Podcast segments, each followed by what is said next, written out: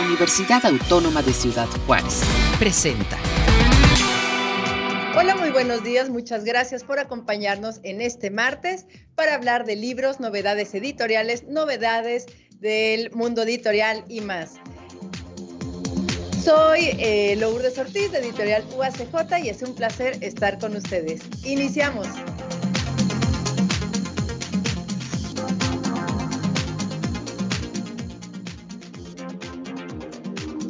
Con el propósito de cumplir con la misión de difundir el conocimiento y fomentar la labor editorial, la Universidad Autónoma de Ciudad Juárez invita a participar en la convocatoria anual abierta de publicaciones 2021 en la categoría de investigación o divulgación que recibirá escritos hasta el 31 de agosto. Para hablarnos más de esta convocatoria, damos la bienvenida a la doctora Celis Selene Ronquillo Chávez, profesora investigadora de UACJ IXA y parte del comité editorial de la Universidad Autónoma de Ciudad Juárez. Doctora, muy buenos días. Gracias por aceptar la invitación. Muy buenos días, Lula. Muchas gracias. Eh, como siempre, es un placer compartir con el público eh, las novedades editoriales y en este caso presentar esta convocatoria abierta de publicaciones 2021. Doctora, ¿para quién va dirigida? Eh, ¿Quién puede participar en esta convocatoria de publicaciones? Bueno, es muy importante esta pregunta, Lula, porque em, el área de publicaciones eh, o el comité editorial, ¿verdad? Eh, o ACJ maneja tres convocatorias anuales. dos convocatorias van dirigidas exclusivamente a profesores de tiempo completo de la universidad para eh, elevar estos índices de publicación de nuestros profesores investigadores. Esta convocatoria es una convocatoria especial, es una convocatoria abierta eh, que está dirigida a todos aquellos que no caen en la categoría de profesores de tiempo completo de la institución, sino que pueden participar administrativos o profesores eh, adscritos a la universidad que no tengan la categoría de tiempo completo. Pueden ser medios tiempos o profesores por honorario. Ah, por honorarios, asimismo, puede participar cualquier académico, investigador o miembro de alguna agrupación externa a la institución. Correcto. Eh, leí también como parte de la convocatoria que se le da preferencia a aquellos eh, autores que tengan una, eh, bueno, una colaboración ya económica de otras instituciones. Así, así es. Se da prioridad a aquellas propuestas que cuenten con con recursos de cofinanciamiento, ¿sí? Por ejemplo, una coedición, eh, que alguna otra institución esté interesada en, participar con nuestra editorial y eh, pues debe presentar una evidencia mediante oficio de que tenga esos recursos. Muy bien, doctora. Participan dos categorías. La de investigación, ¿cuál sería esta, esta modalidad? Bueno, eh, en esa categoría de investigación, pues caerán los textos elaborados de una manera eh, sistemática, eh, metódica, dirigidos a públicos especializados, este, sobre temas pues de, del área del conocimiento en particular. Pueden partir de un proyecto de investigación o que el texto, Lula, sea producto de una tesis, ¿sí? Siempre y cuando la tesis, es bien importante esto que te voy a mencionar, siempre y cuando la tesis tenga adaptación al libro. ¿sí? Este, hay que tener mucho cuidado con eso porque eh, a veces algunos autores presentan la tesis eh, tal cual eh, fue producto de su, para obtener su grado de, de estudios, pero estamos en una convocatoria para publicar un libro. Entonces sí tiene que tener esa adaptación al libro. Te lo digo porque ya de, una vez lo puedo comentar aquí. Eh, todos los materiales que, se reciben en la convocatoria se envían a dictaminación externa, dictaminación doble ciego. Entonces, eh, pues los, los, revisores siempre observan esa situación. Si es, si es este eh, producto de una tesis, pues debe tener esa adaptación previa al libro. Eh, en caso de que sea una obra, eh, donde participan varios autores, como trátese de una compilación de escritos, es bien importante que, esa obra tenga un hilo conductor. Que todos los capítulos estén bien integrados, eh, que el coordinador de la obra haga muy bien su trabajo en ese sentido, porque puede ser otra observación de los dictaminadores.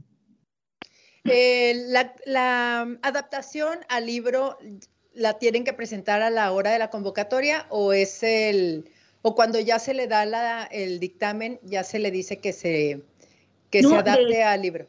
De hecho, debe de ser la presentación que deben de hacer a esta convocatoria. Ah, en la convocatoria lo señala este textualmente. Correcto. Y en la categoría de modalidad de divulgación, ¿cuál es la diferencia con la modalidad de investigación? En la categoría, perdón, de investigación. Eh, bueno, eh, la categoría de divulgación eh, va enfocada a un público más amplio, no necesariamente especializado como es el área este, o la categoría de investigación. Aquí la, extensión de, la obra es más corta, la de investigación es de 250 cuartillas a doble espacio y la categoría de divulgación va desde 50 cuartillas hasta 150 cuartillas. Son textos un poco más cortos. Ok, pero la diferencia estriba más en hacia qué público va dirigida.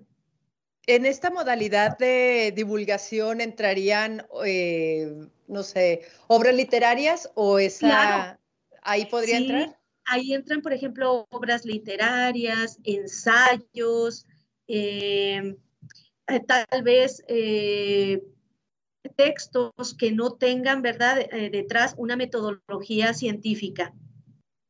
Correcto. Y en, me voy a regresar a quienes participan. También dice la convocatoria, cualquier académico, investigador o miembro de alguna agrupación externa a la UACJ.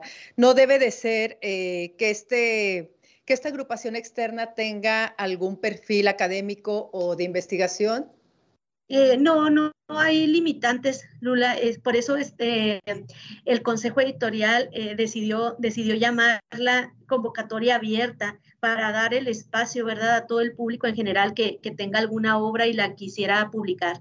La universidad este, creo que, que da o brinda esa oportunidad eh, y, y, pues el sello editorial UACJ cada vez está más reconocido porque pues prevé esos dictámenes, esas revisiones para conservar, ¿verdad?, este, la calidad del sello editorial. Wow, pues sí, efectivamente sí es una convocatoria abierta. ¿Y cómo son estos procesos de dictaminación? Ya que se recibe la obra, bueno, primero, ¿dónde se hace la entrega de la obra? ¿A quiénes se entrega? Sí, mira, eh, mira Lula, este, la entrega se hará con el secretario técnico de cada uno de los comités editoriales. La universidad en cada instituto cuenta con su comité editorial. Entonces, los temas que van relacionados con arquitectura, con diseño, con arte, eh, los, los maneja la doctora Verónica Cariza Ampudia, que ella se encuentra en el Instituto de Arquitectura, Diseño y Arte. Eh, y en la convocatoria eh, viene el correo electrónico. Aquí, este, gracias por estarlo proyectando.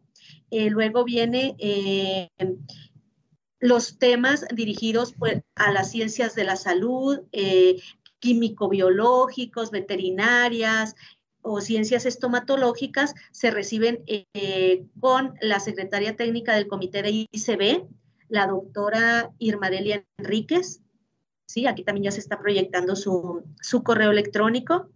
Todo lo relacionado con, las ciencias duras, ingenierías, física, matemáticas, este, los, campus los, los temas de computación, eh, temas de ingeniería industrial y manufactura, pues están a cargo del, del maestro Luis Felipe Fernández en el Instituto de Ingeniería y Tecnología todo lo relacionado con las ciencias sociales, administrativas, jurídicas y humanidades, lo recibimos en el Instituto de Ciencias Sociales y Administración con una servidora. Correcto. Este, y después ya recibido los, lo, enviado los trabajos, las propuestas, ¿cómo es el, proceso de selección? Mira, se reciben las propuestas y se revisa que cumplan eh, con los requisitos eh, expuestos en la convocatoria es muy importante este, que se ajusten, ¿verdad?, al número de páginas, eh, que se ajusten en el tipo de letra, el, espacio, todas las cuestiones este, de, formato. Es muy, muy importante para, los editores. Luego que, se revisa esto, desde el comité editorial se envía a, dictaminar, ¿sí? Con eh, pares externos con pares externos que manejan o son especialistas en, estos, en estas temáticas. Eh, ellos disponen eh, de 30 días hábiles en promedio para poder enviar este, su evaluación. Cuando se recibe la evaluación, si los dos dictámenes son favorables, este, se hacen llegar al autor, eh, porque algunos contienen ciertas notas, ciertas sugerencias, eh, que retroalimentan al autor y puede mejorar mucho la calidad de la obra. Cuando se recibe un dictamen positivo y uno negativo, ahí sí se solicita un tercer dictamen que es el que define la publicación. Eh, correcto, pues está, sin duda está muy interesante todo este tema, sobre todo, este, sé que siempre la dictaminación provoca un poco de, de ruido ahí y este, porque no se sabe, ¿no? Quiénes son los que, las personas que, dictaminan las obras. Em, entonces, la convocatoria abierta de publicaciones cierra el 30 de agosto a las, me imagino que a las 11.59 horas. Eh, ahí están los correos. De agosto. El 31 de agosto. empezó, perdón, abrió el 2 de agosto y este, y pues bueno, es, una oportunidad muy interesante, como nos lo señala el doctor Pavel Gutiérrez. Qué buena oportunidad. Un saludo para ambas. Muchísimas gracias por el, por el saludo. Y doctora, ¿algo más que quiera, que quiera agregar, que nos quiera decir?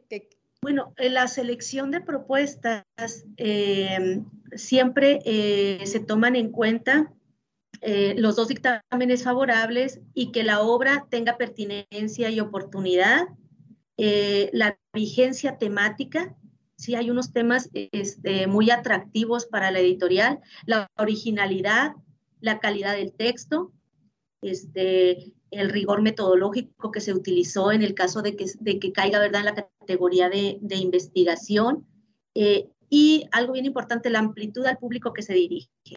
Son aspectos importantes porque la universidad hace una gran inversión en la publicación de, de los libros tenemos un equipo editorial eh, muy profesional, la subdirección de publicaciones eh, pone mucho empeño para, para estas convocatorias al recibir todas las propuestas, entonces yo creo que es una oportunidad muy importante para, para los autores que quieran eh, publicar con, el sello editorial UACJ Lula.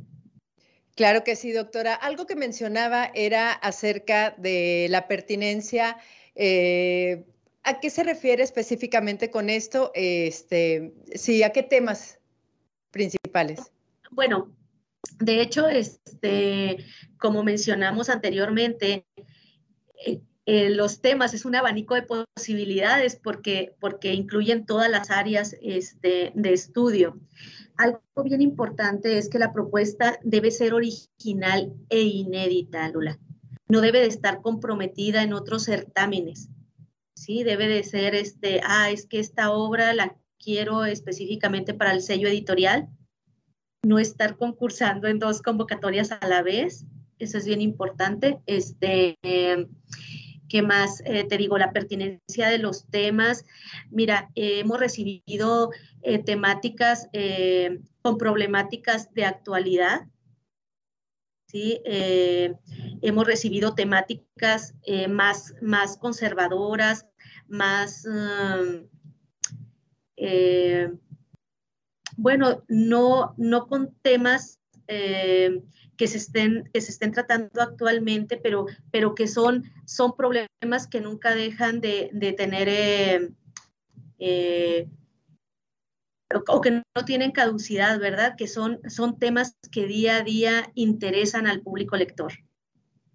Claro que sí. Eh, comentaba que la obra debe de ser original. En el caso de las imágenes, ¿también deben de ser originales o cómo se trabajan las imágenes para poder participar en esta convocatoria? En caso de que alguna publicación incluya imágenes, dibujos, gráficas, algo. Sí, mira, en este caso, eh, desde el, desde el departamento de edición son muy claras las especificaciones técnicas que deben de, de incluir en los textos. Mira, el escrito original debe de ser presentado únicamente en formato Word, en letra Times New Roman a 12 puntos, a doble espacio, se señalan en la convocatoria los márgenes, ¿sí? Todas las especificaciones de formato.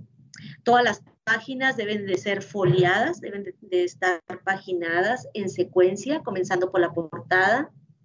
Si los textos llegan a incluir, Lula, ecuaciones eh, matemáticas, ¿verdad? O fórmulas físicas deben de ser presentables en formato editable. Y lo que nos mencionabas, si, si en el texto se incluyen gráficos, se incluyen cuadros, se incluyen imágenes, deberán de tener una resolución de 300 dpi en formato JPG. Eso es bien importante eh, para, agilizar la publicación una vez que la obra sea aceptada, que ya venga con todos estos eh, requisitos. Eh, un autor interesado en publicar ayer me hacía la pregunta de que si la publicación va a ser en formato impreso o electrónico. Eso es bien importante porque todo depende, todo depende de, los recursos disponibles y eh, en las últimas convocatorias pues se ha elegido más el formato electrónico. Mira, porque el formato electrónico pues tiene, tiene ahora muchas ventajas de difusión, eh, de que pueda, pueda salir más rápido la obra al, al mercado, ¿verdad?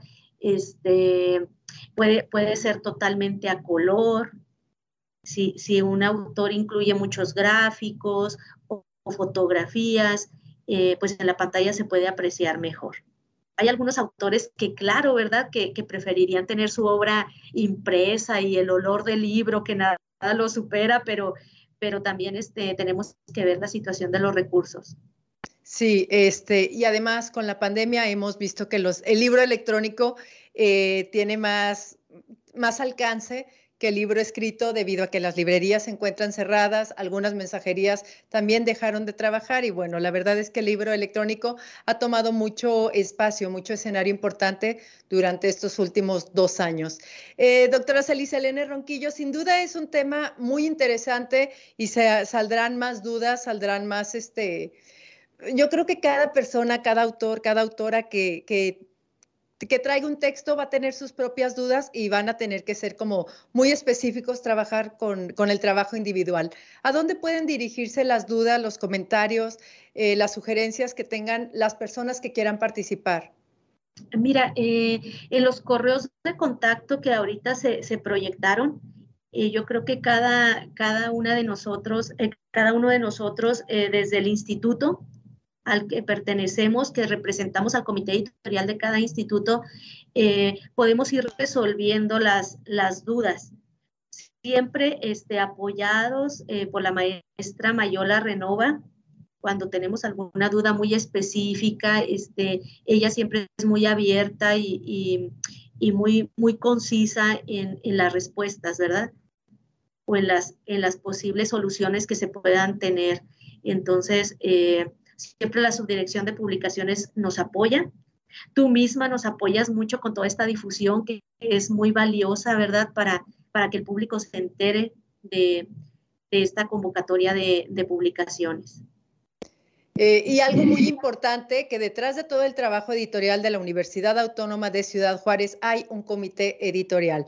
Eh, platícanos brevemente sobre este comité editorial, cada cuándo se reúnen y para qué.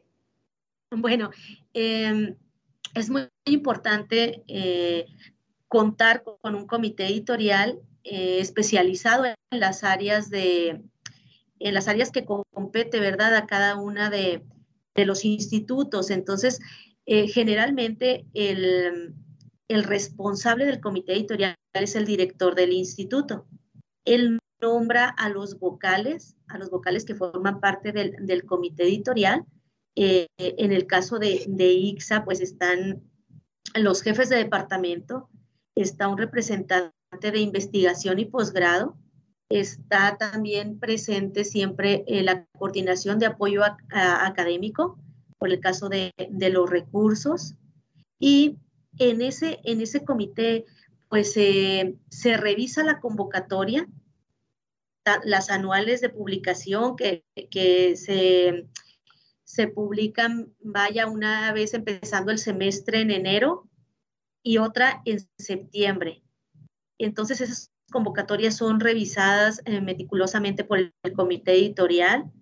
Luego, este, si hay algún, alguna situación, pues todo se comunica al consejo editorial, que el consejo editorial pues es donde se resuelven eh, todas las situaciones de todas las áreas de la universidad.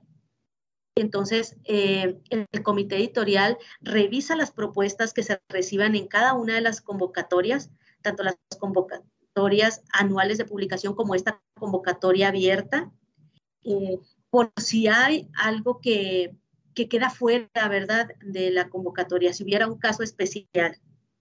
Entonces, ahí se, pues se toman decisiones, a veces recibimos propuestas externas de otras universidades para la coedición, también son revisadas en, en el comité editorial.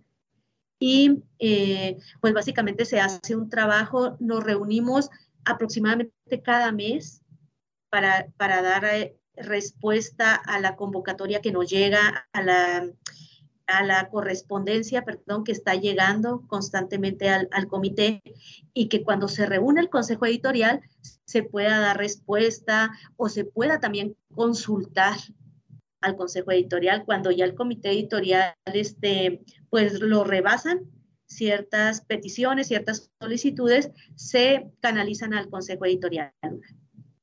Sí, esto es muy importante para que la gente eh, vea que hay un equipo detrás de, la, de las publicaciones y las decisiones no las toma una o dos personas, sino es todo el comité editorial. Doctora, por favor, háganos la última invitación para esta convocatoria. Eh, bueno, pues algo bien importante, la participación en esta convocatoria este, implica la aceptación de las bases que están, este, que están en, dicha convocatoria. Los casos no previstos los resuelve el Consejo Editorial. Como te digo, una vez que los comités se reúnen y pueden tener ciertos casos especiales, pues el Consejo Editorial es el que tiene la última palabra.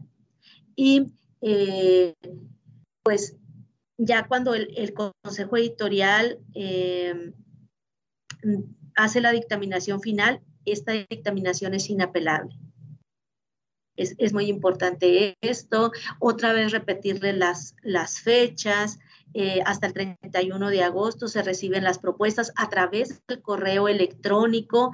Toda esta situación de pandemia nos ha llevado a manejarlo exclusivamente de manera electrónica los documentos, antes sí se entregaban en físico en cada instituto, ahora este, solamente se, reciben vía correo electrónico y creo que esto agiliza mucho, Lula, eh, también la, el proceso de dictamen, porque los dictaminadores todos son externos, es muy raro que, y si hay, que algún dictaminador nos pida la obra impresa para revisarla.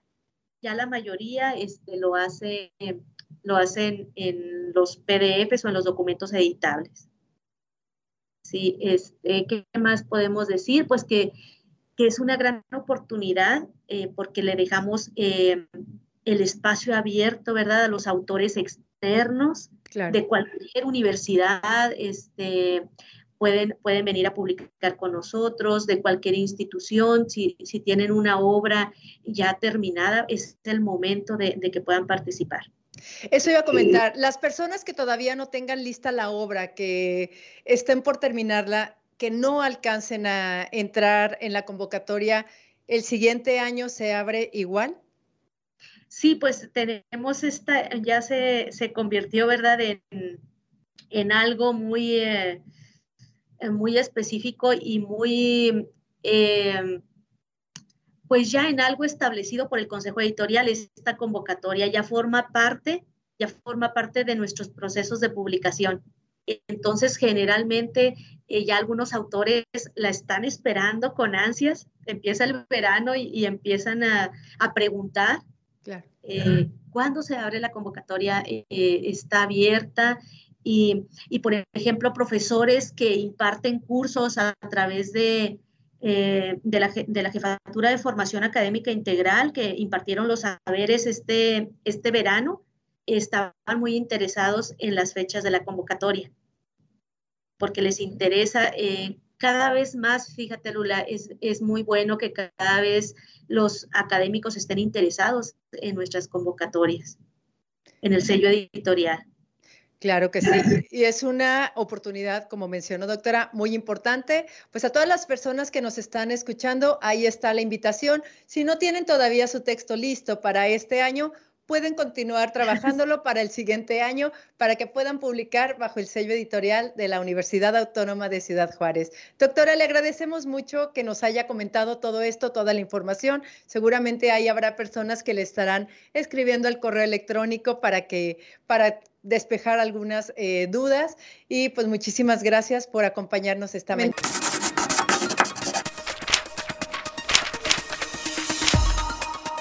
Amigos, amigas, visiten la página de elibros.uacj y la recomendación semanal es del encerramiento urbano a la movilidad peatonal de Vladimir Hernández Hernández y Rocío Ramírez Urrutia, coordinadores de la obra. Los seis capítulos que componen esta obra colectiva reflejan el esfuerzo y sapiencia de investigadores que aceptaron la invitación para presentar sus ideas sobre el eje de discusión que gira en torno a la transformación de los componentes de la estructura urbana. Esta obra se compone de dos partes. La primera con tres capítulos donde se abordan los temas de las urbanizaciones cerradas, la rehabilitación de zonas habitacionales y la construcción de significados e imaginarios urbanos. La segunda, con tres capítulos, incluye la discusión relativa a la movilidad urbana desde los costos de dispersión, la valoración de la accesibilidad de asentamientos periféricos y la movilidad, fricción y permeabilidad del espacio en fraccionamientos cerrados. Recomendación de la semana de elibros.uacj.mx del encerramiento urbano a la movilidad peatonal de Vladimir Hernández Hernández y Rocío Ramírez Urrutia, coordinadores. Muchísimas gracias por acompañarnos en este martes. Nos vemos el siguiente martes a las 10 de la mañana para hablar de libros, lecturas y más. Agradezco el espacio de UACJ Radio, agradezco a todo el equipo técnico y recuerda que en UACJ seguimos editando. Hasta la próxima. Este fue un programa de la Dirección General de Comunicación Universitaria de la Universidad Autónoma de Ciudad Juárez.